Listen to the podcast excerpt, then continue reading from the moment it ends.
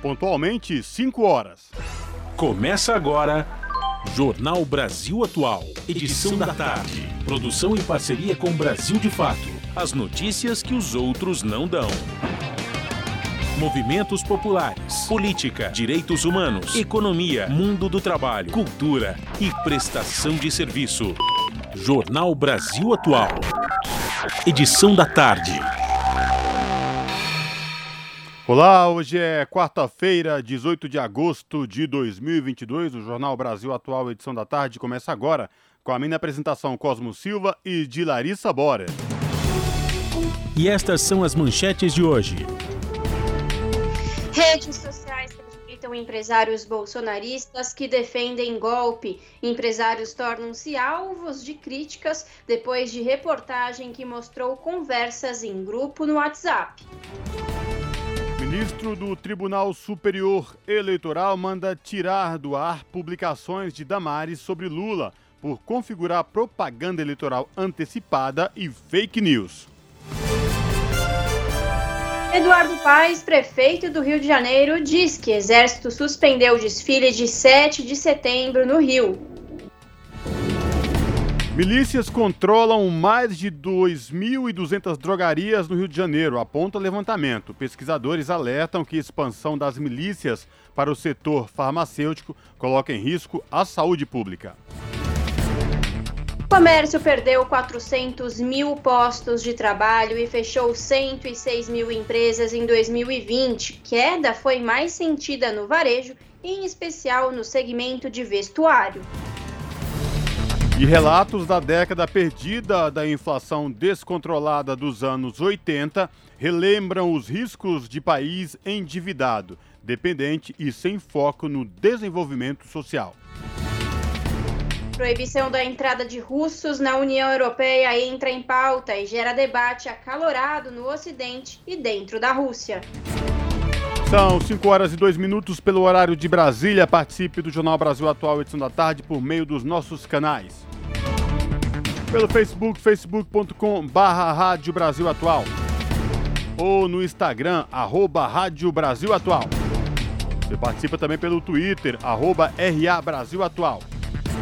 Ou pelo nosso WhatsApp, o número é 11 968 93 7672. Você está ouvindo? Jornal Brasil Atual, edição da tarde. Uma parceria com Brasil de Fato. Na Rádio Brasil Atual.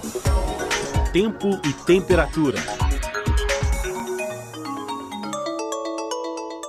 Tarde desta quinta-feira aqui na capital paulista está parcialmente nublada, agora a 26 graus. Os ventos já estão mais fortes. Durante a noite e madrugada eles continuam e tem previsão de chuva. Chuva com intensidade moderada que em alguns pontos pode vir mais forte. E a temperatura no período da madrugada fica na casa dos 13 graus. Em Santo André, São Bernardo do Campo e São Caetano do Sul, tarde nublada, agora 24 graus. Na região do ABC Paulista tem previsão de chuva no período da noite e madrugada, chuva com intensidade moderada, acompanhada de ventania. A temperatura cai e fica na casa dos 13 graus na madrugada.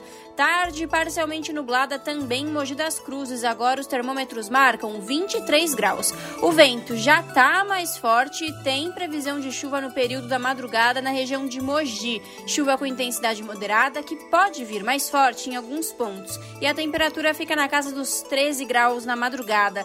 E em Sorocaba, região do interior de São Paulo, a tarde desta quinta-feira é de tempo fechado, agora 22 graus. Igualmente nas outras regiões, o vento já está mais forte e tem previsão de chuva com intensidade moderada a forte no período da noite e da madrugada. Chuva acompanhada de ventania. A temperatura fica na casa dos 14 graus. Logo mais eu volto para falar como fica o tempo. Nesta sexta-feira, a temperatura vai cair. Na Rádio Brasil Atual. Está na hora de dar o serviço.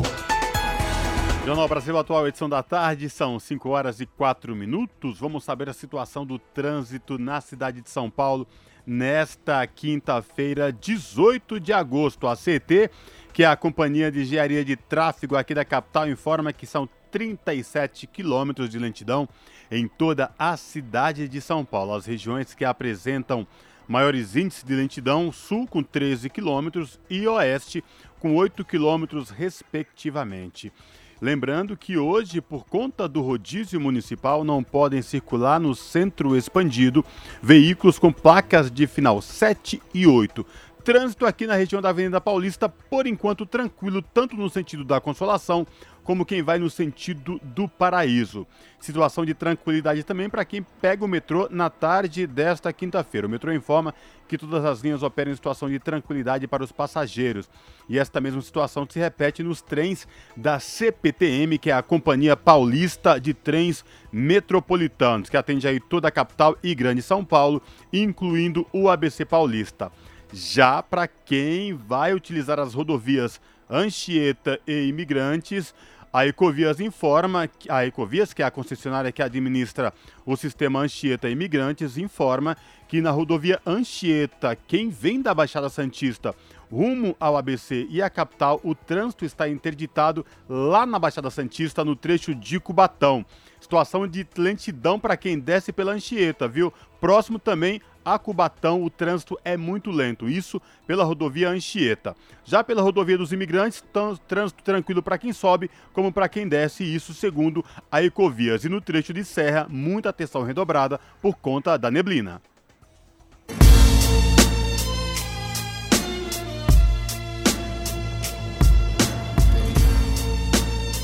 Salve, salve, quem vos fala Gog, o poeta do rap nacional.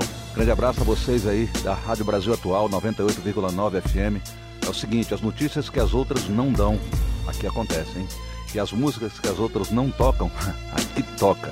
Participe da programação pelo WhatsApp 96893 7672. Rap Nacional é o que há. Valeu.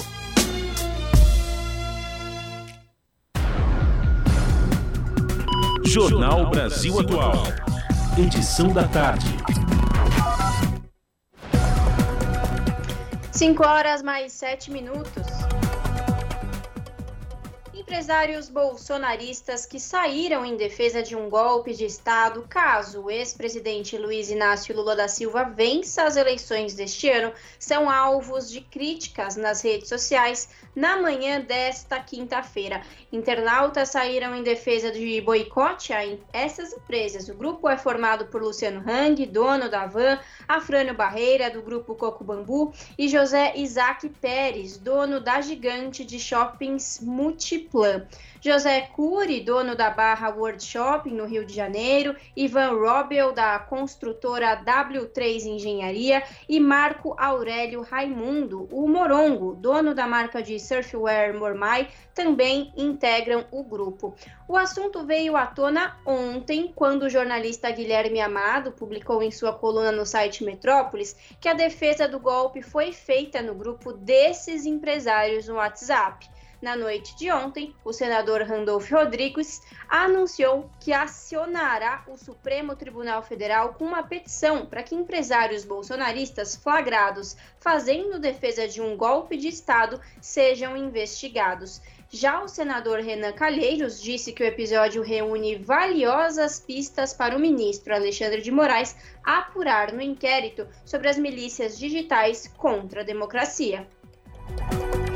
São 5 horas e 8 minutos e o marqueteiro de Bolsonaro tem agenda vazia há mais de um ano em cargo no Planalto. Lei diz que servidor público deve divulgar seus compromissos. A reportagem é de Paulo Motorim do Brasil de Fato.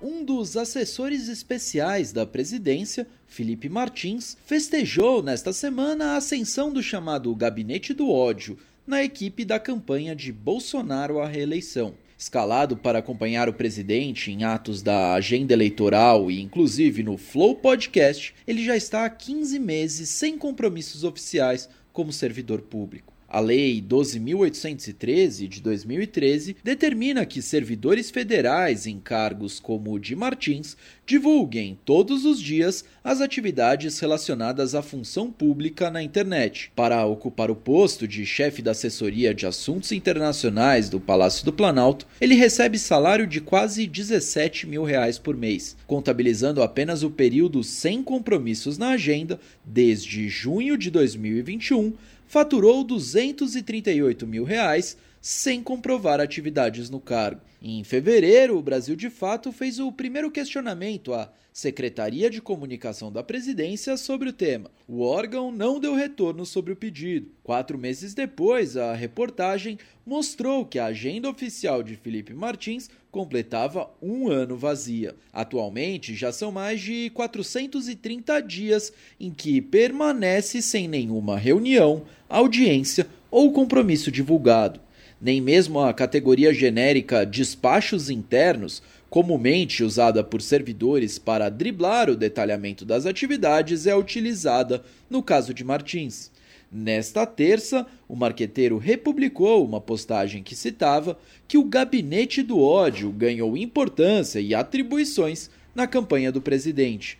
O texto citava ele e Carlos Bolsonaro como os novos comandantes da comunicação eleitoral bolsonarista. Nos últimos dias, Felipe Garcia Martins entrou de cabeça na campanha nas redes sociais. De 1 a 7 de agosto, ele fez apenas três publicações no Twitter, mas desde 8 de agosto, quando foi assessorar Bolsonaro no Flow Podcast, até esta quarta-feira já fez 17 publicações. Entre os posts estão respostas a postagens do ex-presidente Lula e críticas ao deputado federal André Janones do Avante, que desistiu da candidatura para apoiar o petista. Em outubro do ano passado, o juiz federal Marcos Vinícius Reis Bastos, da 12ª Vara Federal de Brasília, absolveu Felipe Martins de uma acusação por racismo. A denúncia do Ministério Público Federal se baseou em um suposto gesto de conotação racista feito por Martins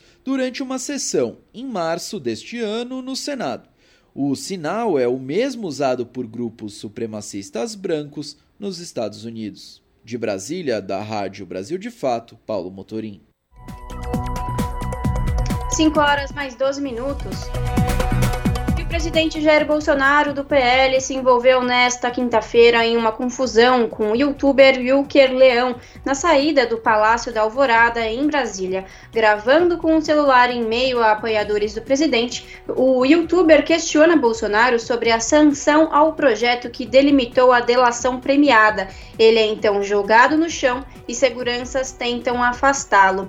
Na sequência, Wilker chama Bolsonaro de tchutchuca do centrão e o xinga de safado, covarde e vagabundo. Ao se aproximar novamente, o chefe do executivo agarra o youtuber pela camisa e pelo braço e tenta tirar o celular de sua mão. Neste momento, integrantes da segurança do presidente afastam Wilker de Bolsonaro e de seus apoiadores. O chefe do executivo pede para que não filmem o momento. Enquanto o rapaz está afastado, o presidente fala com os apoiadores para não agirem contra ele, porque isso vai continuar. É o direito dele, mas está sendo mal educado, afirmou.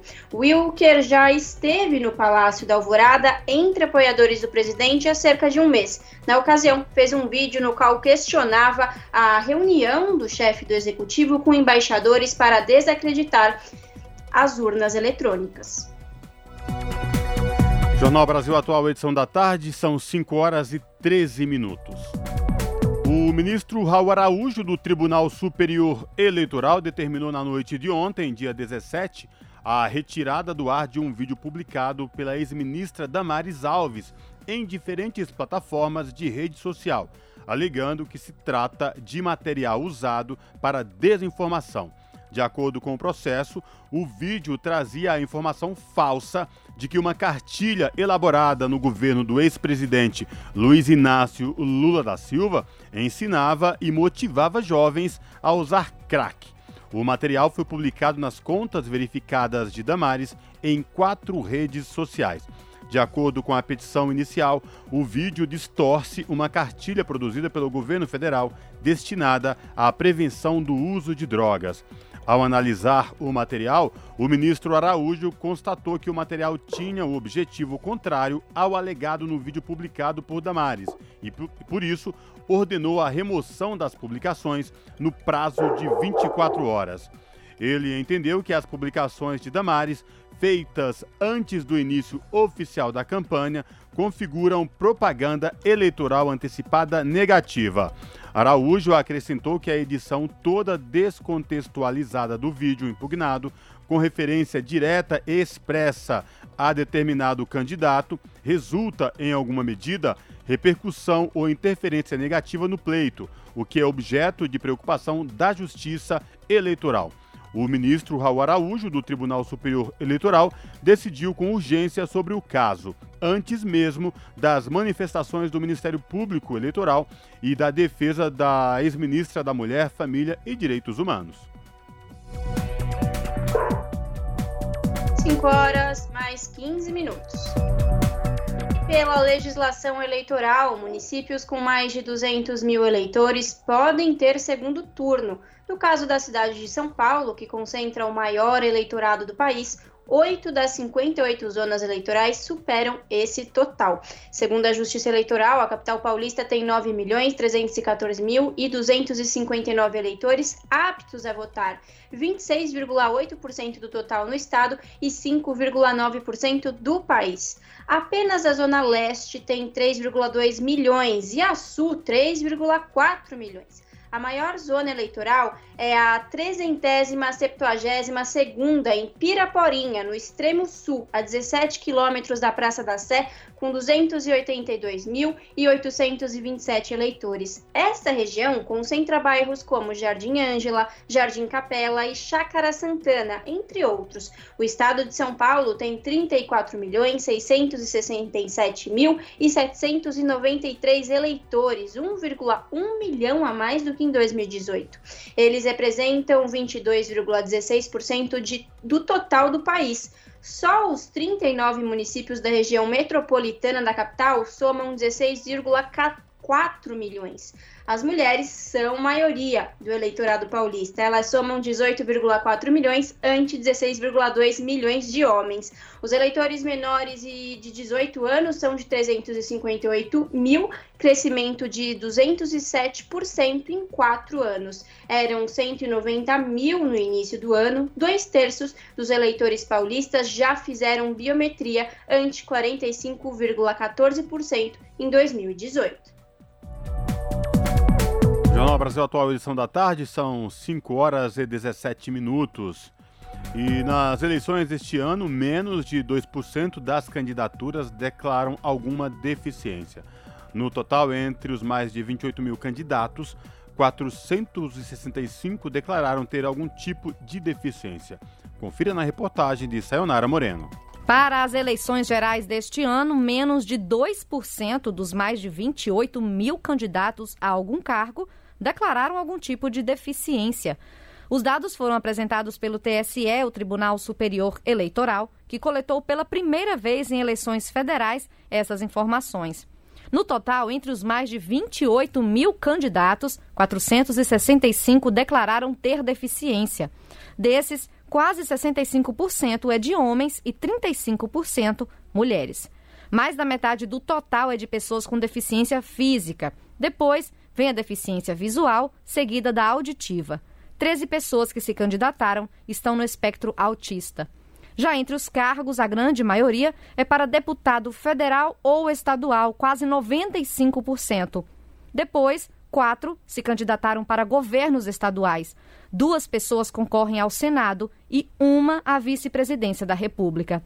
Onze candidatos já ocupam algum cargo eletivo e tentam a reeleição. Já entre os mais de 156 milhões de eleitores brasileiros, pouco mais de um milhão é de pessoas com alguma deficiência, o que equivale a menos de 1%. Importante lembrar que essas pessoas têm até esta quinta-feira para pedirem a transferência do título para zonas eleitorais adaptadas. Da Rádio Nacional em Brasília, Sayonara Moreno. E a expectativa para as eleições de 2022 é que o número de abstenções caia devido ao fim da pandemia após alta na disputa municipal de 2020. Analistas lembram que, mesmo com alto número de faltosos, votos brancos e nulos, as votações não são anuladas. Reportagem de Roberto Fragoso. Em 2020, o Brasil bateu recorde de abstenção nas eleições municipais. Os eleitores ausentes, que vêm crescendo pouco a pouco a cada pleito, mas historicamente giram em torno de 20% do total, ficaram na média em 30% e em algumas cidades chegaram a 37%. Somados os votos brancos, nulos e abstenções, ultrapassaram os números de vários eleitos. E como de costume, circularam nas redes rumores e fake news sobre a anulação da votação. Com a chegada de mais uma disputa, convém lembrar que quem cala consente. Não existe a chance de uma eleição ser anulada por WO, explicou o consultor do Senado Gilberto Guerzoni. Sempre é preciso chamar a atenção que nem abstenções, nem votos nulos e brancos provocam a nulidade de um processo eleitoral. De acordo com o Código Eleitoral, as eleições podem ser anuladas, de fato, mas isso só ocorre quando a votação tem vícios que levam à nulidade pela Justiça Eleitoral de mais da metade dos votos dessa eleição. O especialista lembra que o aumento das abstenções dos brancos e nulos é visto pela maioria dos analistas como resultado de um processo de desânimo com a política. O ano de 2020, no entanto, foi atípico por causa da pandemia, e é preciso avaliar se as eleições de 2022 manterão as ausências ou se retornam ao patamar anterior nessas eleições de 2022, especialmente porque nós temos eleições extremamente polarizadas, há uma expectativa grande para verificar se esses números das eleições de 2020 foram um ponto fora da curva causado pela pandemia ou se a gente tem uma continuidade desse processo de um crescimento paulatino do não voto, né, do voto branco e nulo e da abstenção, que pode ter como causa um pouco a desilusão do eleitor com relação à política. A menor abstenção nas disputas presidenciais foi nas primeiras eleições após a redemocratização em 1989, 12% no primeiro turno e 14% no segundo, com votos brancos de 1,5% do eleitorado e nulos próximos a 5%. Nas eleições de 2018, 20% deixaram de votar no primeiro turno e 21% no segundo, com cerca de 2,5% de votos brancos e 7% de nulos. Da Rádio Senado, Roberto Fragoso. Jornal Brasil Atual, edição da tarde, são 5 horas e 22 minutos. O presidente Jair Bolsonaro, do PL, afirmou a apoiadores que não pretende discursar no dia 7 de setembro no ato do Rio de Janeiro, que vai celebrar o Dia da Independência. O mandatário pretende esvaziar a manifestação de qualquer conotação de confronto com o judiciário, como ocorreu no ano passado, em que, de um carro de som na Avenida Paulista, em São Paulo, ele chegou a dizer que o ministro do Supremo Tribunal Federal, Alexandre de Moraes, era, abre aspas, um canalha. A ordem agora é, fazer um armistício com os magistrados da Corte e do Tribunal Superior Eleitoral, hoje sob a presidência do ministro Moraes. E Eduardo Paes, prefeito do Rio de Janeiro, diz que Exército suspendeu o desfile de 7 de setembro no Rio. Há semanas, Jair Bolsonaro vinha anunciando, em tom de ameaça, a mudança do desfile militar para a Copacabana. Os detalhes com Clívia Mesquita. O prefeito do Rio de Janeiro afirmou que o Comando Militar do Leste suspendeu os desfiles de 7 de setembro previstos para a Avenida Presidente Vargas, no centro da cidade. Além disso, Eduardo Paz, do PSD, informou que não haverá desfiles em Copacabana, como queria o presidente Jair Bolsonaro. Segundo ele, o ato do Exército vai se dar em um pequeno trecho da Avenida Atlântica, próximo ao Forte de Copacabana, sem arquibancada. Ainda de acordo com Paz, nos próximos dias haverá reuniões com as Forças Armadas para organizar os detalhes. O prefeito enfatizou que a não realização da parada militar na Avenida Presidente Vargas ou na Orla de Copacabana foi uma solicitação do próprio Exército Brasileiro. A conduta de Bolsonaro tem sido aparentemente errática em relação ao 7 de setembro. Ele queria levar as comemorações tradicionalmente realizadas na Presidente Vargas para Copacabana mas na última terça disse que o desfile militar seria em Brasília. Segundo a coluna de Malu Gaspar do jornal o Globo, a cúpula das Forças Armadas e da campanha bolsonarista tem convencido o presidente a desistir do ato cívico no Rio. De acordo com a jornalista, a ideia foi considerada diante das dificuldades na segurança, o que teria impacto negativo nas intenções de voto. Do Rio de Janeiro, da Rádio Brasil de Fato, com informações da Rede Brasil Atual, Clívia Mesquita. São 5 horas e 24 minutos. Gabriel Monteiro perde o último recurso e Câmara do Rio decide perda de mandato nesta quinta. Comissão de Justiça e Redação afirma que vereador repetiu alegações já rejeitadas em outra fase do processo. Os detalhes com Lucas Weber, do Brasil de Fato. A Comissão de Justiça e Redação da Câmara Municipal do Rio de Janeiro negou na quarta-feira, dia 17, um recurso apresentado pelo vereador Gabriel Monteiro do PL. O parlamentar alegava haver irregularidades no processo da Comissão de Ética da Casa, que pede a cassação de seu mandato. Com isso, o processo avança para a próxima etapa, com a votação em plenário nesta quinta-feira, dia 18, do projeto de decreto legislativo que pede a perda do cargo de Gabriel e a cassação do parlamentar.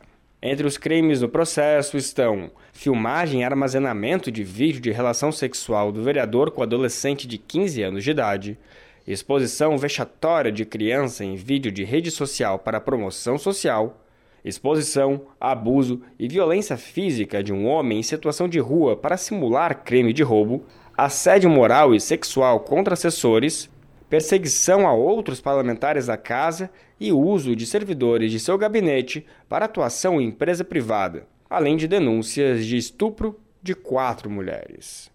A punição será deliberada em votação aberta no plenário durante a sessão desta quinta-feira, dia 18, com início às 4 horas da tarde. Os parlamentares e a defesa terão direito à fala. Para aprovação da cassação, é necessário o voto favorável de dois terços dos vereadores, sendo 34 votos.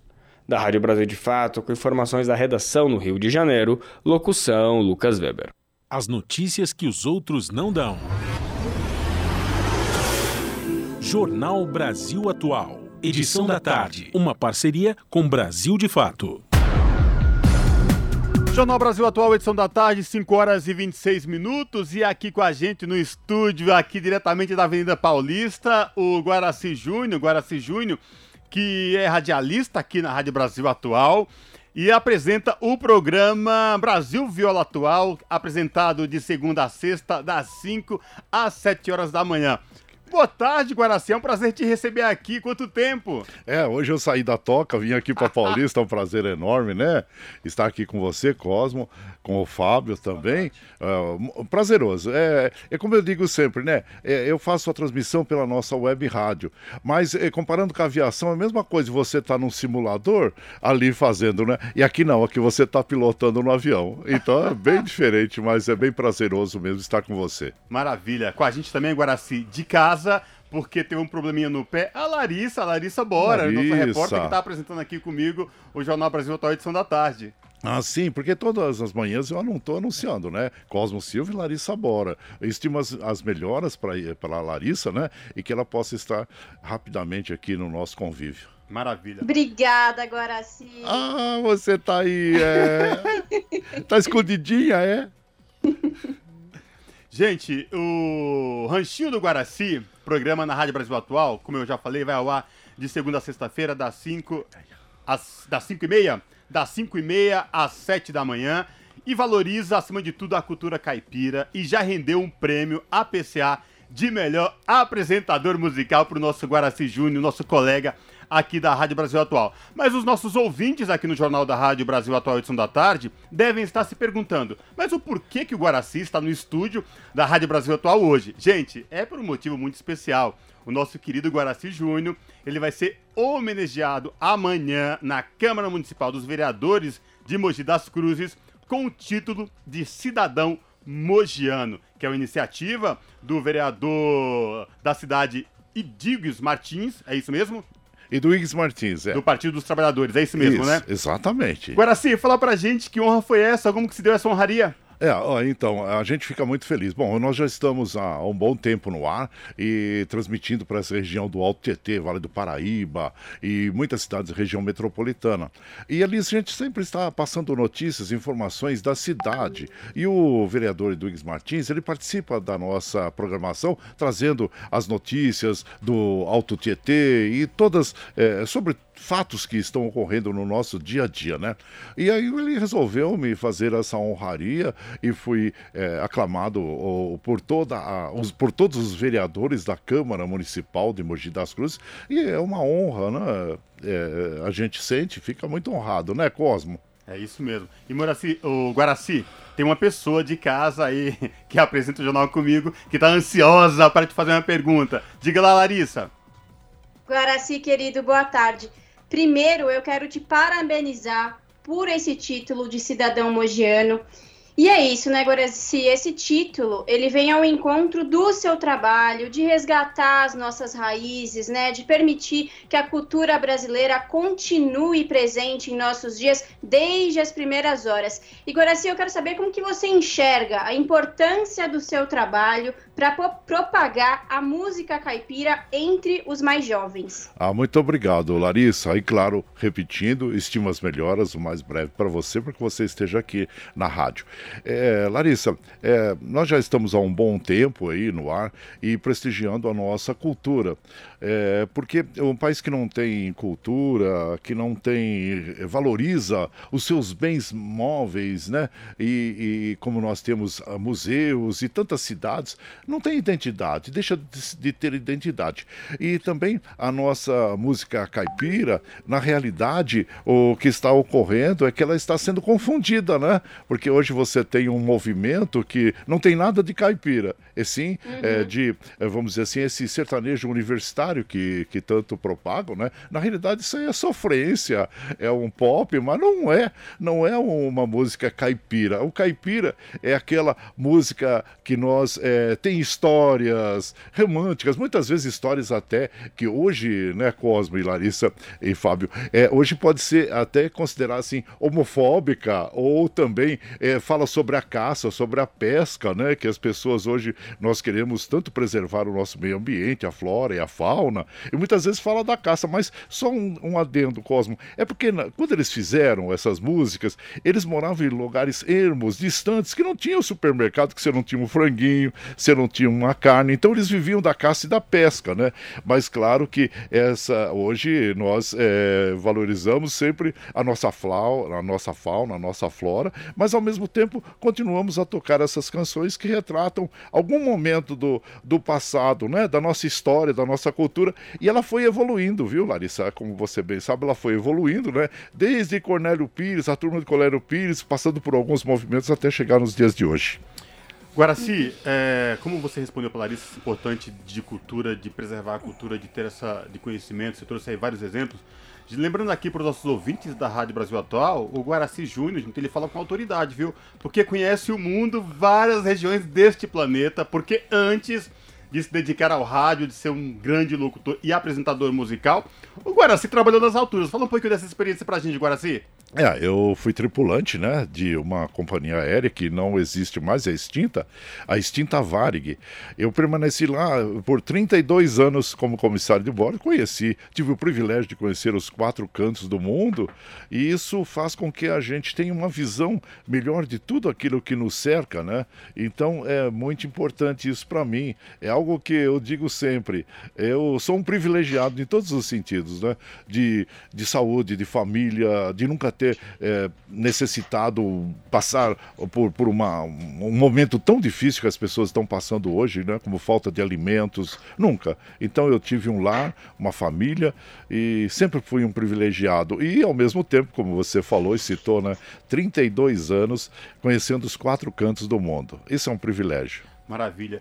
E Guaraci, fala pra gente, para os nossos ouvintes aqui do Jornal da Rádio Brasil Atual Edição da Tarde, de onde vem essa paixão de trabalhar com essa música caipira, de acordar todo dia cedinho, levar o melhor que você pode para os nossos ouvintes, amanhecer o dia, começar o dia com, essa, com esse prazer de levar a cultura da música caipira para os nossos ouvintes no dia a dia na Rádio Brasil Atual 98.9 FM e também na Web Rádio. É isso mesmo, né? Sim, eu tenho a, Web Rádio Ranchinho do Guaraci. Tá no ar ali. eu, eu, eu, coloco os arquivos. Ela tá mal trabalhada, confesso. Podia ser melhor trabalhada. Mas ela retransmite os nossos arquivos, né?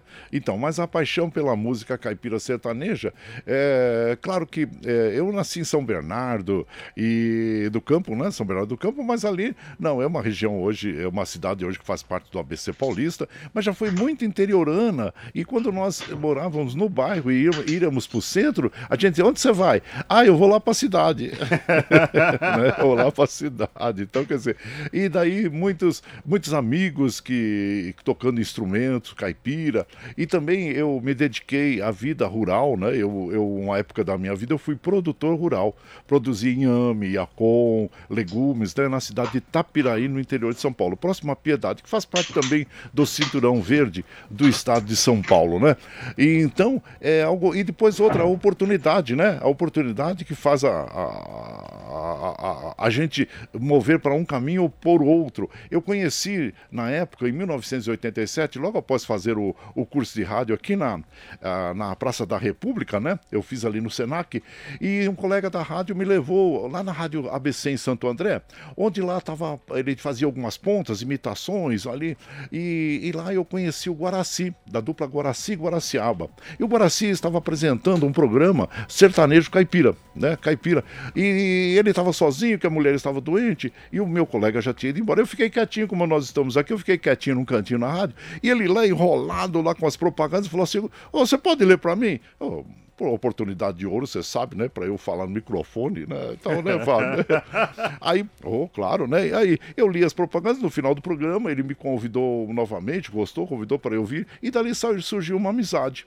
Então, daí também que eu fui mais é, jogado ao, a, a, a, conhecer um pouquinho mais das modas caipiras e me voltar para esse segmento. Foi aquela oportunidade. E só para finalizar, sei que nós temos aqui pressa, é como surgiu o nome Guaraci Júnior. Eu, no dia. Eu, eu, eu, eu, comecei aqui o programa, né? No dia 13 de maio de 2013. A data bem significativa, né? Bastante, bastante. 13. E aí é, surgiu aquela oportunidade e eu falei: tá aí. Vou fazer uma homenagem ao meu padrinho de rádio, Guaraci, da dupla Guaraci Guaraciaba. Daí eu, eu me coloquei o nome de, de Guaraci Júnior. Maravilha.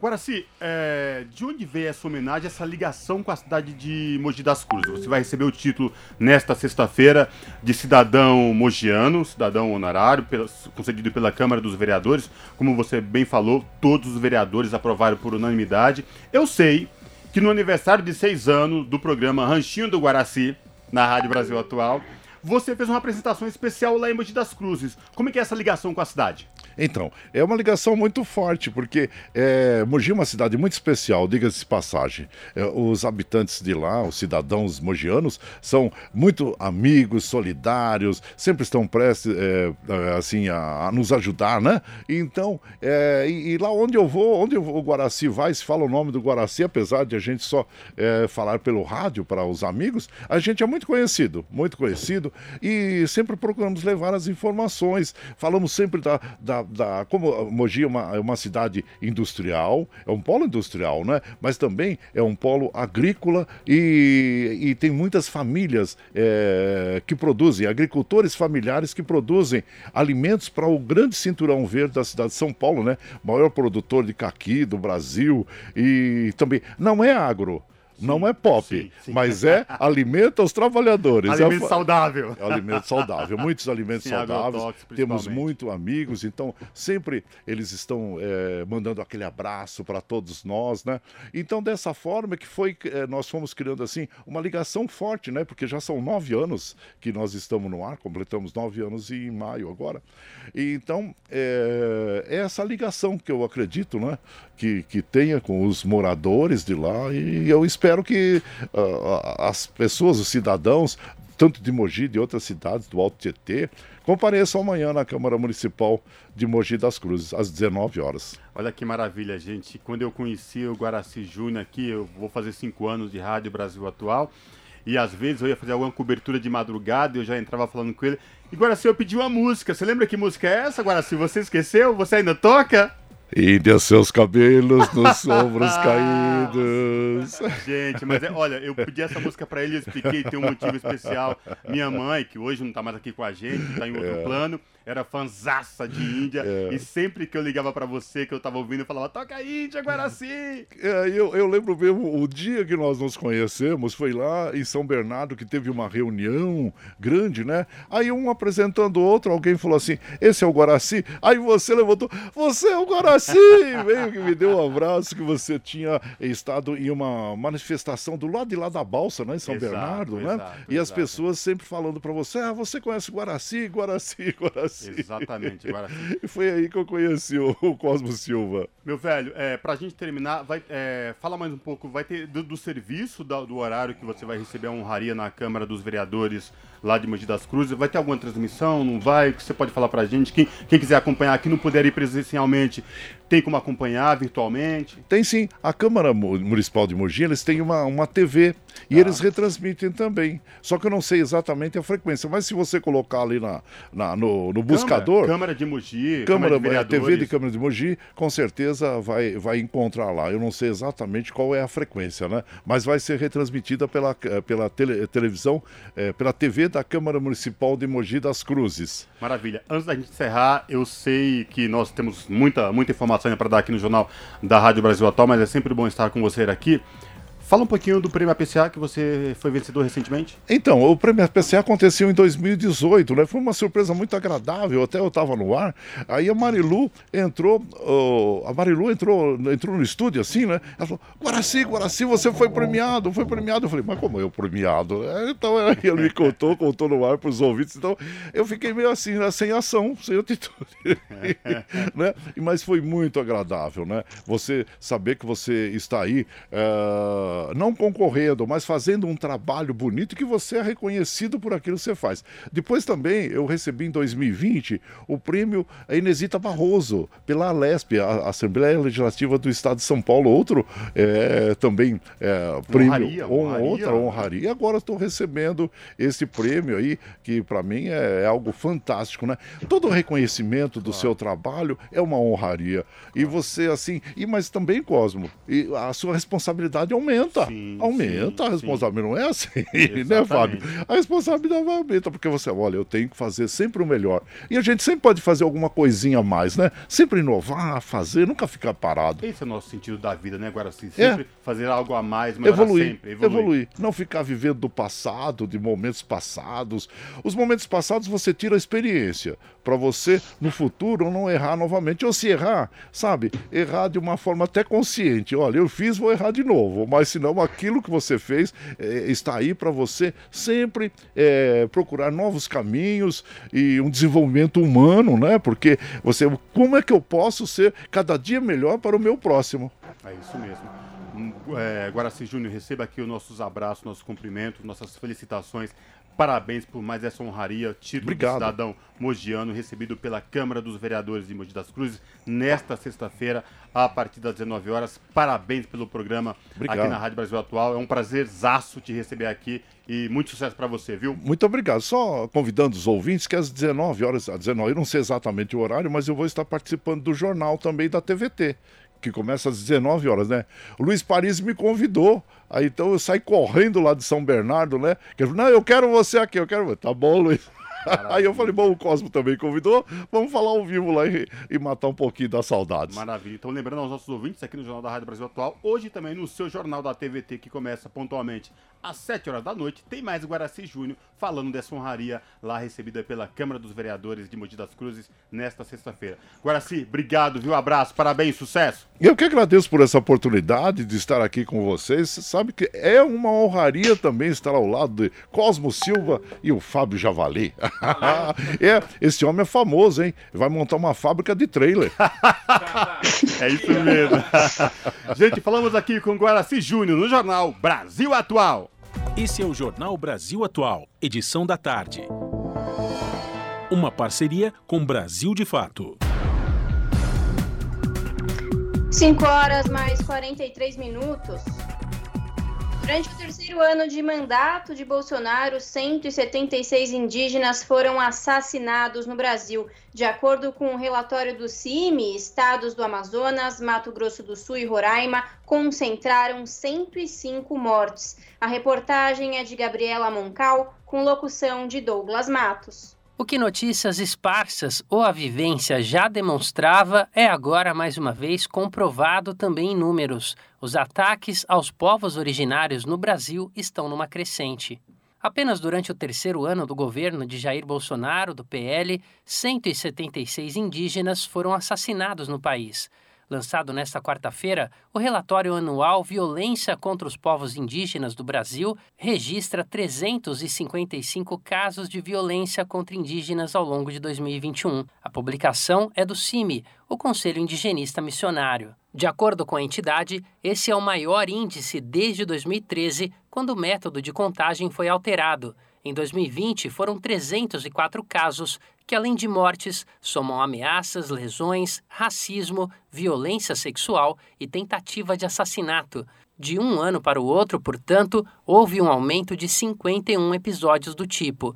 Em entrevista ao Brasil de Fato, Lúcia Helena Rangel, assessora antropológica do CIMI, afirmou que o grau de violência atual, da forma como vem ocorrendo, é inédito. Máquinas enormes, grupos armados, tiroteios, assassinados atrás de um garimpo que, por enquanto, parece para retirada de para extrair ouro e alguns minérios, como a casterita, praticados de uma forma violenta. Quando a gente já, já vem há três anos, esse, essas invasões elas têm aumentado sistematicamente sobretudo na, na região amazônica, mas também em outras uh, regiões onde há minério. Pelo sexto ano seguido, o CIMI registrou um aumento das invasões possessórias, exploração ilegal de recursos e danos ao patrimônio em TIs, que são as terras indígenas. Só em 2020 foram registradas 263 invasões aos territórios dos povos originários. Em 2021 foram 305. O crescimento em um ano foi de 16%. E essa situação não é apenas uma consequência da omissão do Estado. Como exemplo da intenção do Poder Executivo e Legislativo em produzir esse cenário, o relatório destaca uma instrução normativa publicada pela FUNAI em 2020 que autorizou a certificação de propriedades privadas que estão dentro de terras indígenas não homologadas. Em 2021, outra instrução normativa, desta vez da FUNAI em conjunto com o IBAMA, foi além permitiu a exploração econômica de terras indígenas por organizações de composição mista entre indígenas e não indígenas. Além disso, está em tramitação o conjunto de projetos de lei apelidado pelo movimento indígena como Pacote do Fim do Mundo. Fazem parte dele, por exemplo, o PL 490 de 2007, que inviabiliza novas demarcações, e o PL 191 de 2020, que prevê a exploração de mineradoras em terras indígenas. Conforme levantamento do CIMI, 62% das 1.393 terras indígenas no país estão com pendências de regularização. De São Paulo, da Rádio Brasil de Fato, com reportagem de Gabriela Moncal. Locução: Douglas Matos. Jornal Brasil Atual, edição da tarde, são 5 horas e 47 minutos. Nos últimos 12 meses, o desmatamento na Amazônia atingiu o maior índice em 15 anos. O dado foi divulgado ontem pelo Amazon, o Instituto do Homem e Meio Ambiente da Amazônia. Apenas no período de janeiro a julho deste ano, mais de 6.500 quilômetros quadrados de floresta foram derrubados. A reportagem é de Júlia Pereira. De agosto de 2021 a julho deste ano, 10.781 quilômetros quadrados da Amazônia Legal foram desmatados, o que equivale a sete vezes a cidade de São Paulo, a maior área devastada nos últimos 15 anos para o período. O número foi 3% superior ao registrado no período passado. É o que indicam os dados divulgados nesta quarta-feira pelo Sistema de Alerta de Desmatamento do Amazon, o Instituto do Homem e Meio Ambiente da Amazônia. A ferramenta reporta mensalmente áreas desmatadas detectadas em imagens de satélites de toda a Amazônia Legal. Os números costumam ser menores do que os coletados anualmente pelo PRODES, uma ferramenta do Instituto Nacional de Pesquisas Espaciais, que deve divulgar dados mais precisos em novembro. A pesquisadora do Amazon, Bianca Santos, alerta que o avanço da destruição da floresta ameaça o equilíbrio climático, a biodiversidade e a vida de comunidades tradicionais. O chamado calendário de desmatamento, que por causa dos períodos de chuvas na Amazônia vai de agosto de um ano a julho do ano seguinte, fechou em alta de 3%, atingindo a pior marca dos últimos 15 anos. Foi a segunda vez desde 2008, que foi o ano em que o Amazon começou a monitorar a floresta por imagens de satélites, que a derrubada passou dos 10 mil quilômetros quadrados.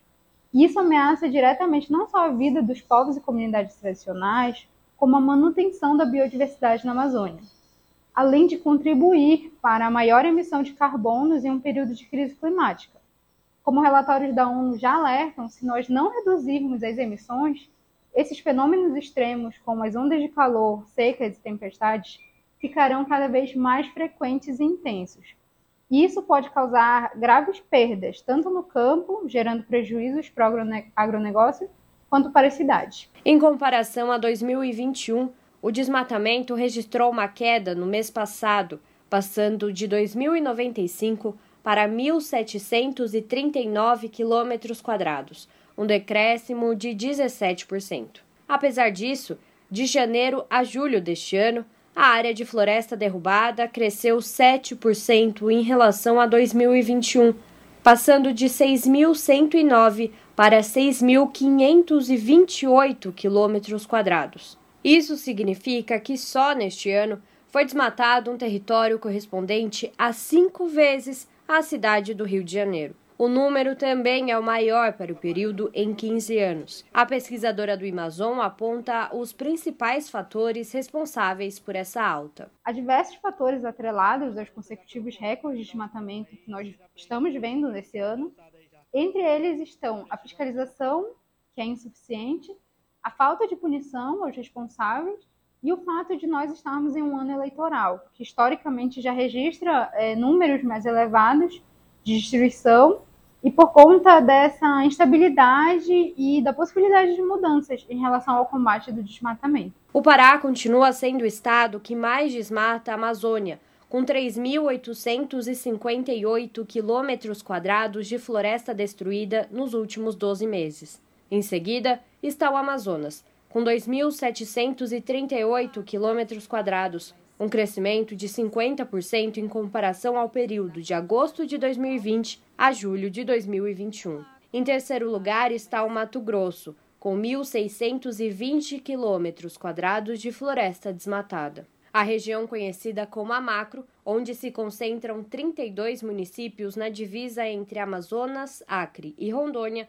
concentra 36% da destruição detectada no período. Isso acontece por conta do agronegócio, que se expande na região e já derrubou quase 4 mil quilômetros quadrados de floresta nos últimos 12 meses. Além da derrubada seguir avançando em estados considerados como antiga fronteira do desmatamento, como Pará e o Mato Grosso, a devastação está avançando em ritmo acelerado na região chamada de Amacro, na divisa entre os estados do Amazonas, Acre e Rondônia. Só nos últimos 12 meses, entre agosto de 2021 e julho de 2022, a Macro registrou 36% de todo o desmatamento ocorrido na Amazônia, quase 4 mil quilômetros quadrados.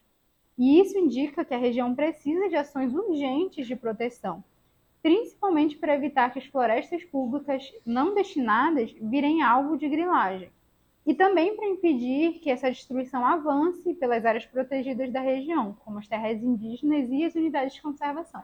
Júlia Pereira, Rádio Brasil Atual e TVT.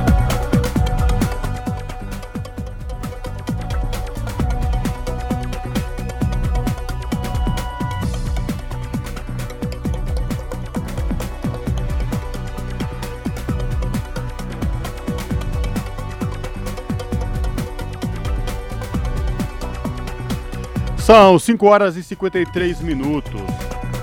E na Amazonas, o caos com a pandemia no ano passado não afeta o quadro eleitoral e a direita lidera lá nas pesquisas de intenção de voto. O favoritismo é do governador investigado por desvio de verbas da saúde e de prefeito que abriu valas comuns em cemitério. A reportagem é de Murilo Pajola, do Brasil de Fato. O Amazonas foi o epicentro da crise na saúde durante a pandemia de coronavírus no Brasil. Imagens de valas comuns em Manaus ganharam o mundo. O sistema de saúde do estado entrou em colapso. 60 pessoas morreram asfixiadas por falta de oxigênio. Os cemitérios não comportavam a quantidade de mortos e os enterros foram feitos em covas coletivas. Mas quem pensou que a tragédia iria provocar mudanças no quadro eleitoral se enganou. O candidato favorito ao governo do Amazonas é o atual governador Wilson Lima, do União Brasil, que tenta a reeleição. Acuado na pandemia, ele foi investigado por suposto desvio de verbas na compra de respiradores. O senador Eduardo Braga, do MDB, que marcou posição contrária a Wilson Lima durante a CPI, também é candidato ao governo do estado, mas está em terceiro lugar, atrás de Amazonino Mendes, do Podemos. Durante a crise na pandemia, o prefeito de Manaus era Arthur Vigílio, do PSDB. Hoje, ele é o favorito na disputa pelo Senado, com 31% das intenções de voto. Logo atrás, com 24%, vem o senador Omar Aziz, que tenta a reeleição. Aziz presidiu a CPI da Covid e fez duras críticas à condução da crise pelos políticos do Estado. Marcelo Seráfico, sociólogo e professor da Universidade Federal do Amazonas, avalia que a crise sanitária não impacta as eleições deste ano. Eu diria que a Covid, em Manaus, é, não desempenhou um papel politicamente pedagógico né, no sentido de mostrar a, a maioria dos cidadãos que votaram no senhor presidente da República é que a atitude que ele tomou repercute ou representa uma concepção política é, sobre a vida. Portanto, para ele não é um problema que não se comprem vacinas, que não se adotem medidas de política pública com vistas à aquisição de oxigênio, de respiradores, portanto, representa uma ideia de que o Estado não tem obrigação nenhuma com os cidadãos. No Amazonas, o tema determinante é a economia. Os incentivos fiscais da Zona Franca de Manaus perderam força no governo Bolsonaro. A medida é considerada pelos empresários um duro golpe na principal política de incentivo à indústria. Por outro lado, a reconstrução da BR-319 importante rodovia que liga Manaus a Porto Velho e ao restante do país, mobiliza discursos a favor do governo federal. O asfaltamento da rodovia, que ainda não começou, foi uma bandeira do governo Bolsonaro, que aposta em continuar projetos de infraestrutura iniciados pela ditadura militar. O sociólogo Marcelo Seráfico observa que as eleições no Amazonas estão polarizadas entre candidaturas de direita ou extrema-direita. O que é certo é que nas capitais a extrema-direita mantém, me parece, um poder expressivo. Né? No interior, inclusive pela difícil estruturação de partidos de esquerda, de posições vinculadas a teses mais progressistas, isso é quase que um dado é, é, incontornável da realidade. O Amazonas, de maneira muito particular, continua tendo Manaus como uma espécie de cidade-estado, que concentra enorme poder político e econômico, e as tendências que saem de Manaus acabam tendo enorme influência nos desdobramentos políticos do interior do Estado. De Lábrea, no Amazonas, para a Rádio Brasil de Fato, Murilo Pajola. 5 horas mais 57 minutos. Após a apresentação do relatório de comissão que investigou violência na região norte, o senador sugeriu a criação de uma CPI para aprofundar o assunto.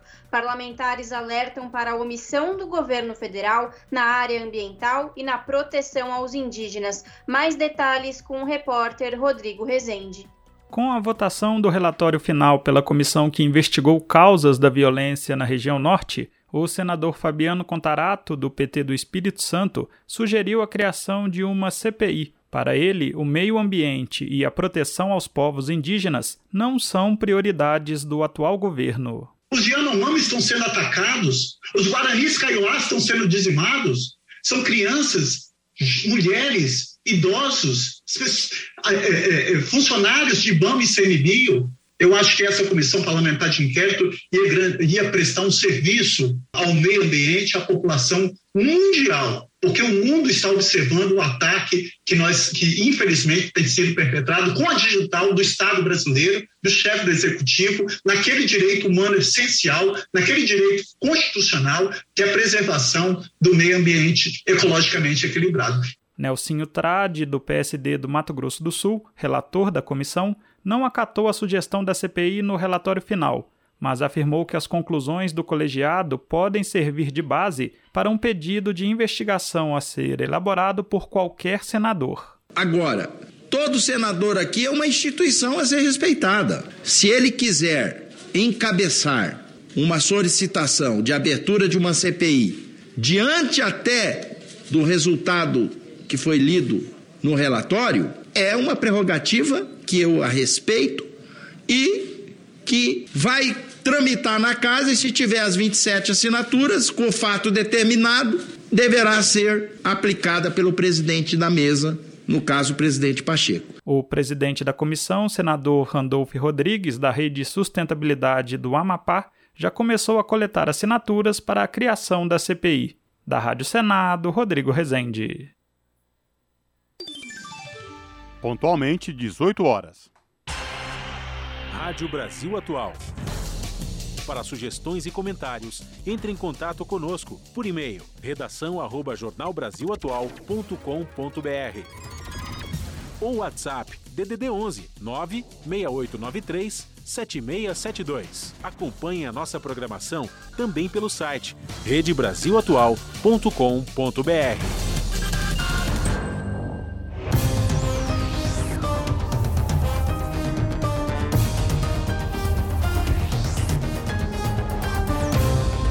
Seis horas e chegou o momento da gente fazer aquela conexão com a redação do seu jornal para saber da apresentadora Ana Flávia Quitério quais destaques de logo mais do seu jornal que começa pontualmente às 7 horas na TVT, canal 44.1 digital em São Paulo e Grande São Paulo e também transmitido pelo YouTube da TVT, youtube.com/rede Olá Ana Flávia, quais destaques de hoje do seu jornal?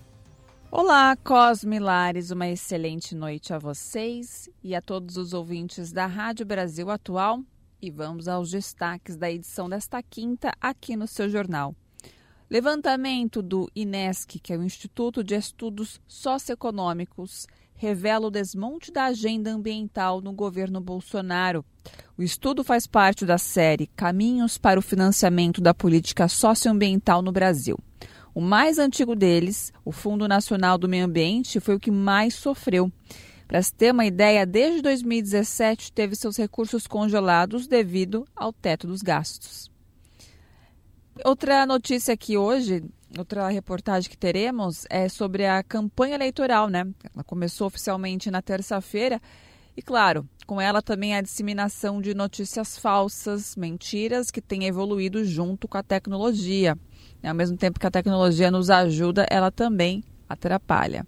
O primeiro caso é o de uma montagem que coloca a apresentadora Renata Vasconcelos, do Jornal Nacional, invertendo os resultados da pesquisa eleitoral do IPEC, como se Jair Bolsonaro estivesse em primeiro lugar e não em segundo, bem distante de Lula. A repórter Gihanna Rodrigues ela conversou com especialistas que fazem um alerta.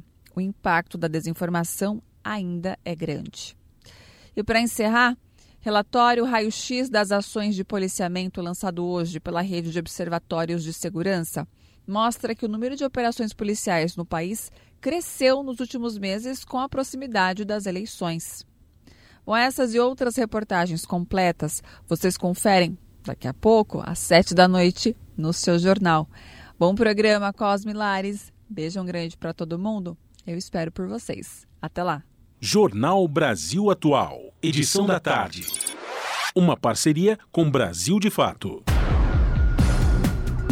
6 horas mais 3 minutos. No Rio de Janeiro, o compilado entre vacinação e condições de isolamento foram responsáveis pela redução de mortes nas comunidades. Confira na reportagem de Tamara Freire. As intervenções do projeto Conexão Saúde possibilitaram a diminuição em 48% da taxa semanal de mortalidade por Covid-19 no Complexo da Maré, na zona norte do Rio de Janeiro. Logo após o início da pandemia, o complexo foi escolhido para a realização de estratégias modelo de controle da doença, capitaneadas pela Fundação Oswaldo Cruz. A ação realizou mais de 41 mil testagens e ao menos 15 mil atendimentos de telesaúde. Além disso, cerca de 1.200 famílias receberam acompanhamento intensivo após a confirmação da infecção de algum membro pelo coronavírus. Para o pesquisador da Fiocruz, Fernando Bosa, os resultados mostram como é possível controlar o contágio de forma eficiente, mesmo em locais como a Maré, com alta densidade populacional e problemas estruturais históricos. Dá para a população que mora na favela ficar isolada, desde que sejam dadas as condições para isso. Mas que condições? Alimentos, material para ficar isolado, limpeza do domicílio, oxímetro, teleatendimento com tecnologia móvel. Então, as pessoas eram avaliadas por assistentes sociais, logo após receber o, o resultado positivo, eram convidadas a participar do programa e, a partir daí, acompanhadas. E se avaliava as necessidades dessas famílias, se entregava quentinhas, entregava os kits de isolamento, entregava os kits eh, de limpeza do domicílio, e a gente vai ver que o conjunto dessas ações ela se mostrou muito efetivo. As 16 favelas do complexo, onde vivem cerca de 140 mil moradores, de acordo com o censo do IBGE, também receberam um projeto pioneiro de vacinação em massa e de pesquisa imunológica. Em julho e agosto do ano passado, antes que a cobertura vacinal alcançasse todos os adultos do país.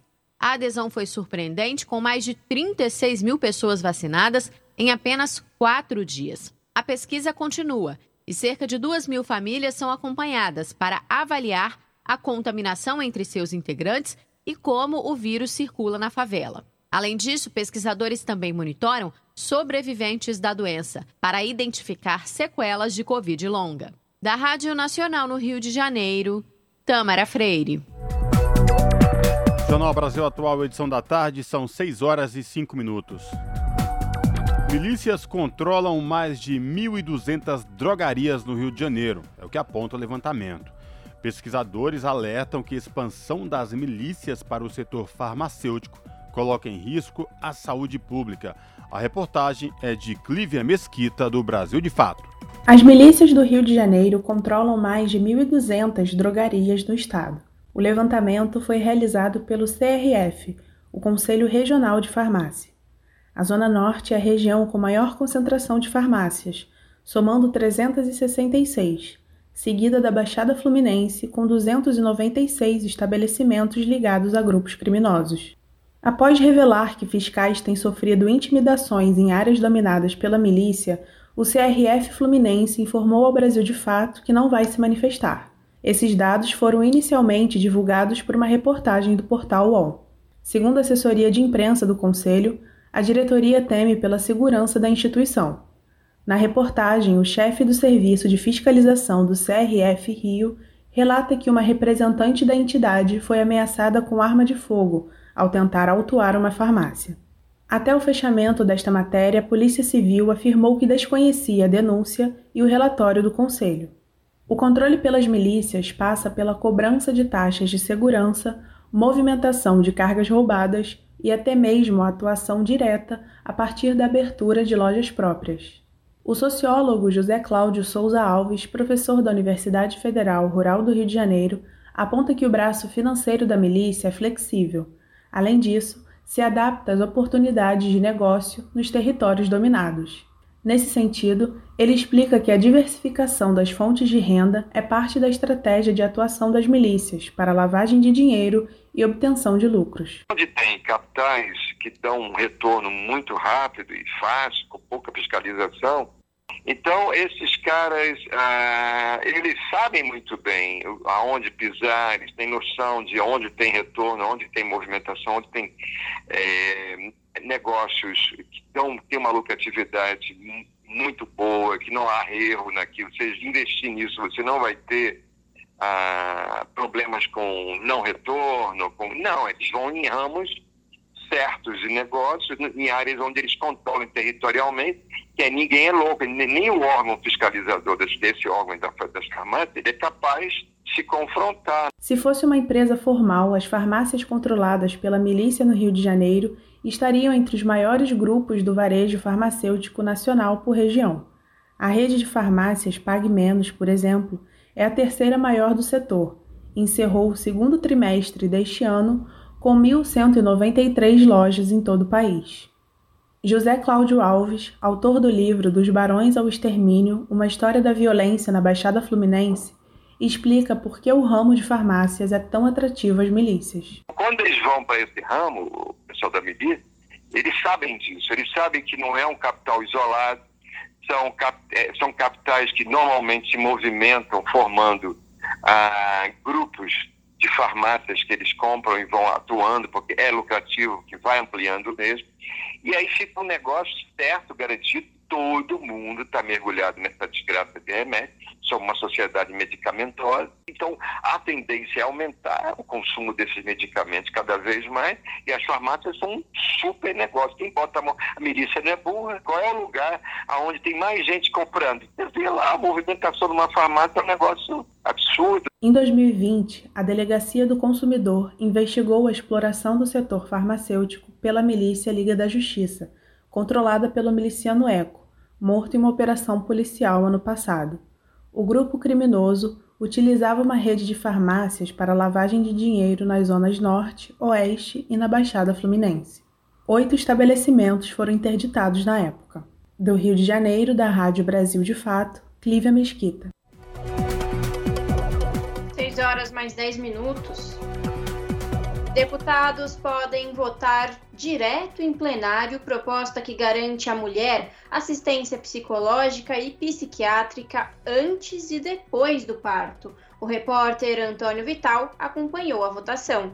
Está pronto para ser votado no plenário da Câmara projeto que garante à gestante e à mãe de recém-nascido assistência psicológica e psiquiátrica como maneira de prevenir ou tratar casos de depressão pós-parto. A proposta também garante a elas tratamento odontológico e a assistência prevista vale para o período pré e pós-nascimento do bebê. E prevê que as mulheres inscritas no Cadastro Único de Benefícios Sociais do governo, o CAD Único, possam receber um kit curativo do cordão umbilical e um kit enxoval. O projeto, apresentado pela deputada Renata Abreu, do Podemos de São Paulo, teve regime de urgência aprovado pelo plenário, o que dispensa análise pelas comissões permanentes da Casa. O relator da proposta, deputado Dr. Zacarias Calil, do União de Goiás, que é médico, apresentou o texto que reúne o conteúdo de outros cinco projetos de teor parecido. Ele acrescentou ao projeto a obrigação dos hospitais públicos e privados desenvolverem atividades de educação, conscientização e esclarecimentos a respeito da saúde mental da mulher no período de gravidez e pós-parto. O regime de urgência foi aprovado de maneira simbólica pelo plenário.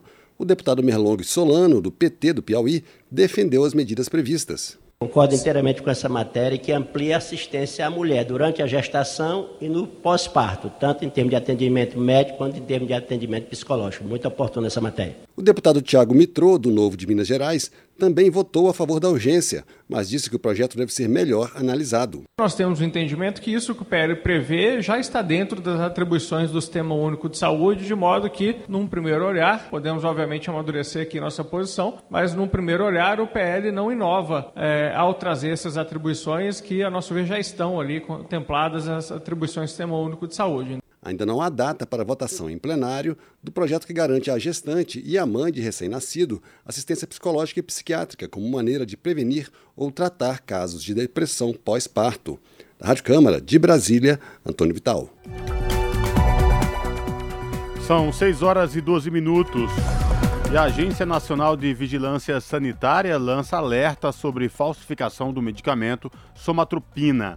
A agência também entregou para a Polícia Federal um dossiê de investigação sanitária que deve ajudar na apuração das denúncias de falsificação do hormônio. Mais detalhes na reportagem de Vitor Ribeiro. A Anvisa lançou um alerta sobre a falsificação do medicamento somatropina 20mg. É um hormônio injetável que estimula e aumenta a altura de crianças e adultos, inclusive em pessoas com deficiência de GH, o hormônio do crescimento. Muitas vezes, a medicação suspeita de fraude tem rótulo diferente do original. Em outros casos, traz na caixa um número de lote não reconhecido pelos próprios fabricantes. Por exemplo, a farmacêutica Merck, que produz a somatropina chamada Saizen, diz que nunca fabricou o lote AB 000569. Já o laboratório Novo Nordisk, que fabrica a somatropina Norditropin, afirma que jamais produziu o lote LK96M38. Na dúvida, a orientação é entrar em contato com o serviço de atendimento ao consumidor do fabricante para conferir se o lote é legítimo. A Anvisa também emitiu alertas e publicou medidas preventivas de apreensão, inutilização e proibição de comercialização, distribuição e uso dos produtos para cada denúncia recebida. Essas medidas estão na página da agência reguladora na internet. O endereço é gov.br/anvisa. A agência também entregou para a Polícia Federal um dossiê de investigação sanitária que deve ajudar na apuração das denúncias de falsificação da somatropina. Com informações da Agência Brasil, da Rádio Nacional em Brasília, Vitor Ribeiro.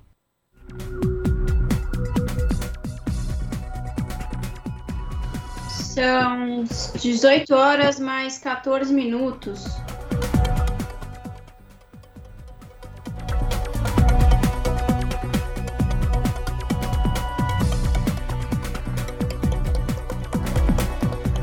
Estudo indica quase 2 mil mortes em ações policiais durante a pandemia.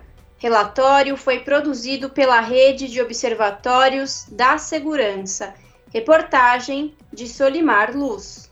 Está na pauta do plenário da Câmara, pronto para ser votado, projeto que implementa ações voltadas para a saúde mental dos profissionais da segurança pública, que envolve assistência psicológica, medidas de prevenção ao suicídio e até sugestões de melhoria das condições de trabalho e respeito aos direitos humanos dos policiais. Em 2018, o Fórum Brasileiro de Segurança Pública apontou que 108 policiais cometeram suicídio, problema considerado tabu e por isso pouco abordado nas políticas públicas.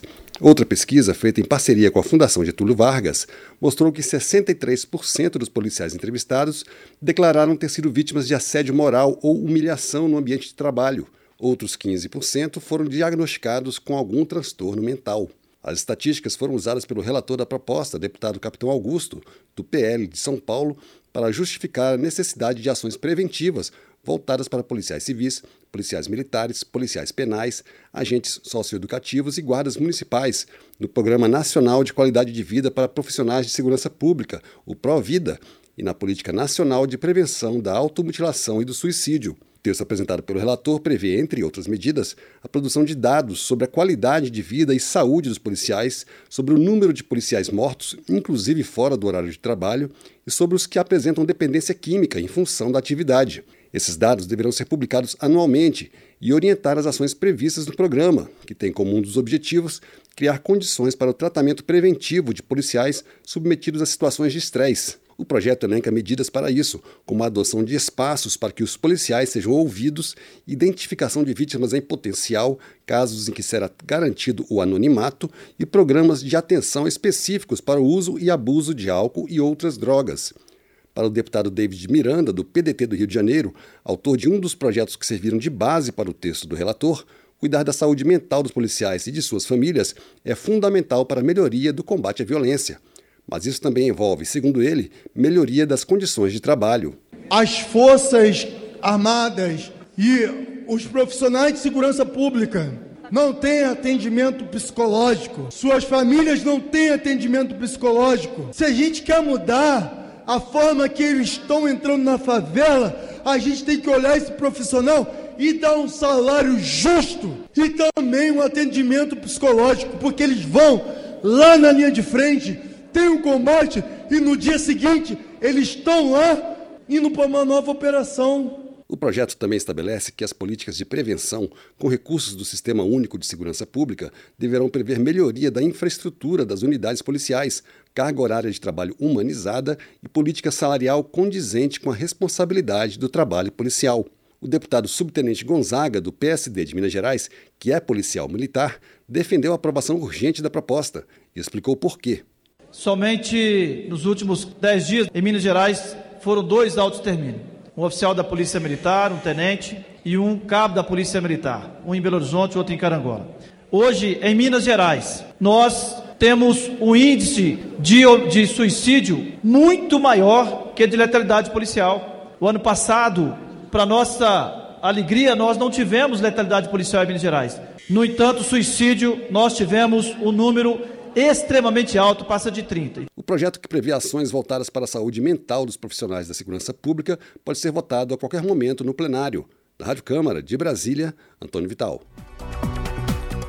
São 6 horas e 19 minutos. A gente ouviu aí a matéria que fala sobre a saúde mental dos policiais. Agora sim, a gente vai chamar a matéria. Estudo indica quase 2 mil mortes em ações policiais durante a pandemia. Relatório foi produzido pela Rede Observatório da Segurança. A reportagem é de Solimar Luz. Relatório publicado pela Rede de Observatórios da Segurança aponta que em dois anos de pandemia de Covid-19 foram realizadas mais de 20 mil ações policiais, com um total de 1.989 mortes, o que significa uma a cada 10 horas a organização que reúne instituições acadêmicas e da sociedade civil dedicada a acompanhar políticas públicas de segurança, analisou operações no período entre julho de 2020 a junho de 2022 nos estados da Bahia, Ceará, Pernambuco, Rio de Janeiro e São Paulo. O estado mais letal, considerando a proporção média de mortes por ação monitorada, foi a Bahia, seguida pelo Rio de Janeiro e São Paulo. Ainda de acordo com o boletim Raio-X, divulgado nesta quinta-feira, 76% das mortes violentas no país são causadas por armas de fogo entre as forças policiais envolvidas nas ações no período analisado, a PM respondeu pela maior presença no cotidiano das cidades, seguida pela Polícia Civil, Guarda Municipal, Polícias Federal e Rodoviária. Em nota, a Secretaria de Segurança Pública da Bahia informou que os dados apresentados na pesquisa da Rede de Observatórios da Segurança estão em total desacordo com a produtividade das ações policiais com números subnotificados. Segundo a secretaria, no período analisado, foram apreendidas cerca de 100 toneladas de drogas, erradicadas plantações de maconha e 98 fuzis saíram das mãos de criminosos a Secretaria Estadual de Polícia Militar do Rio respondeu por meio da assessoria de imprensa que as ações da corporação são precedidas e direcionadas a partir de informações do setor de inteligência e de órgãos oficiais, como o Instituto de Segurança Pública, sendo executadas com base em protocolos técnicos definidos pelas legislações e determinações judiciais vigentes, e que apenas neste ano foram presos mais de 19.800 criminosos, apreendidos 2.300 adolescentes infratores e retirados das ruas mais de 3.900 armas de fogo, sendo 221 fuzis. A Polícia Federal, por sua vez, comunicou que não comenta declarações ou divulgações de outras instituições. Até o fechamento desta matéria, não foram recebidas respostas das secretarias de Segurança Pública do Ceará, de Pernambuco e São Paulo, nem da Polícia Rodoviária Federal. Com informações da Agência Brasil, da Rádio Nacional no Rio de Janeiro, Solimar Luz. Você está ouvindo? Jornal Brasil Atual, edição da tarde. Uma parceria com Brasil de Fato. 6 horas mais 22 minutos. Russos sem vistos para a União Europeia. Qual o limite entre as sanções anti-guerra e a russofobia? Proibição da entrada de russos na União Europeia entra em pauta e gera debate acalorado no Ocidente e dentro da Rússia. Os detalhes com Michele de Mello. Cresce na Europa a discussão sobre a proposta de proibir a emissão de vistos para todos os cidadãos russos como uma forma de sanção a Moscou pela guerra na Ucrânia. O tema gerou um debate acalorado, tanto entre os países da União Europeia como dentro da Rússia. A proposta será pauta de uma reunião entre os ministros das Relações Exteriores da União Europeia em Praga no final de agosto. Para o cientista político Stanislav Bishok, a medida pode ajudar a unificar o apoio ao governo dentro da Rússia. É claro que ninguém considera que isso realmente vai influenciar a situação no fronte. É claro que ninguém considera que, se forem cancelados os vistos para os russos, Vladimir Putin decidirá pôr um fim na operação militar. Ninguém pensa assim, mas acham correto e nobre fazer esse tipo de declaração. No que diz respeito à possibilidade dessas ações dos países do Ocidente levarem a alguma união dos cidadãos russos em torno do governo, a princípio sim, isso deve acontecer, apesar de que não podemos dizer que todos os cidadãos russos consideram que o confronto russo-ucraniano tem exatamente uma grande influência do Ocidente. Vale lembrar que grande parte do êxodo dos russos para os países europeus após o início do conflito na Ucrânia é de pessoas críticas às ações do governo de Vladimir Putin. Uma eventual proibição ou até o cancelamento de vistos para todos os cidadãos russos na União Europeia pode representar um risco para aqueles que decidiram sair do país por ameaças de repressão interna. Bishop aponta que a medida também é incentivada por uma crescente russofobia na Europa. Nos países bálticos, na Estônia, Lituânia, Letônia, infelizmente há um nível de porcentagem razoável da russofobia por parte dos governantes, que não começou em 2022, nem em 2014. Ou seja, um certo preconceito em relação à Rússia e em relação aos russos, etc e aqui, quando Vladimir Putin começou a sua campanha militar na Ucrânia, essa russofobia aumentou um tanto porque as autoridades disseram: Vejam, nós sempre dissemos que a Rússia é perigosa e é uma ameaça. Vejam o que está acontecendo. O também cientista político Ivan Mezyuko concorda. Não se pode dividir as pessoas em castas. Não se pode dividir as pessoas por motivos nacionais ou territoriais. Isso contradiz a política europeia de tolerância, multiculturalismo. Parece que os direitos humanos não se aplicam aos cidadãos da Federação Russa. Isso não pode existir no século XXI. No início de agosto, o presidente da Ucrânia, Volodymyr Zelensky, disse que era hora do Ocidente proibir todos os russos de entrar na Europa e nos Estados Unidos. De acordo com Zelensky, os cidadãos da Federação Russa devem viver em seu próprio mundo até que mudem de filosofia. Para Meziuko, a proposta pode ser um efeito reverso e unificar o apoio ao presidente Vladimir Putin. Se alguém pensa que a proibição de vistos para os russos pode provocar um descontentamento dos russos em relação ao governo, está fortemente enganado. Essas ações, pelo contrário, unem e consolidam a sociedade russa em torno do atual governo do presidente Vladimir Putin. Toda a sua política do Ocidente é direcionada a inflamar o sentimento de oposição dentro do Estado russo. E, pelo contrário, acontece que este sentimento oposicionista perde força. Enquanto a Estônia já anunciou unilateralmente que passaria a proibir a emissão de vistos europeus para os russos, a partir desta semana, a iniciativa sofre resistência de países como a Alemanha e França. O chanceler alemão Olaf Scholz, em particular, diz que a Europa deveria dar uma chance àqueles que se opõem às políticas de Vladimir Putin. Para Ivan Mezyuko, a discussão sobre vistos pode causar uma divisão na Europa. O cancelamento unilateral de vistos levará ao fato de que alguns membros da União Europeia vão emitir vistos para cidadãos da Federação Russa de maneira unilateral. E, no fim das contas, Tal política levará a divergências, discussões mais acirradas e uma ruptura dentro da própria União Europeia. De São Paulo, da Rádio Brasil de Fato, com informações da redação. Locução: Michele de Mello.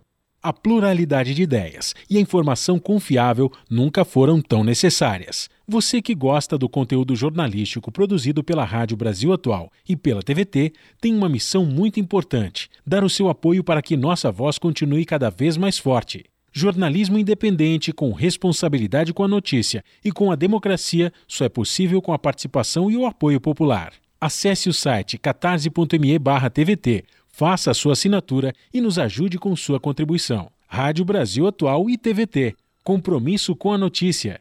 Compromisso com você. Na Rádio Brasil Atual. Tempo e temperatura. Sexta-feira na capital paulista será um dia chuvoso e frio. Durante todo o dia tem previsão de chuva com intensidade moderada forte. E a temperatura despenca com máxima de 15 graus e mínima de 8 graus. Mesma condição para as regiões de Santo André, São Bernardo do Campo e São Caetano do Sul. A sexta-feira será um dia frio e chuvoso. Tem previsão de pancadas de chuva para todo o dia com intensidade moderada forte. A máxima será de 15 graus e a mínima de 8 graus. A sexta-feira em Mogi das Cruzes também será de temperatura baixa e chuva. Essa chuva vai e volta durante todo o dia, com máxima de 16 graus e mínima de 8 graus. E em Sorocaba, interior de São Paulo, igualmente nas outras regiões, a sexta-feira será um dia gelado, acompanhado de chuva com intensidade moderada a forte. A temperatura máxima será de 19 graus e a mínima de 9 graus. Larissa Borer, Rádio Brasil Atual.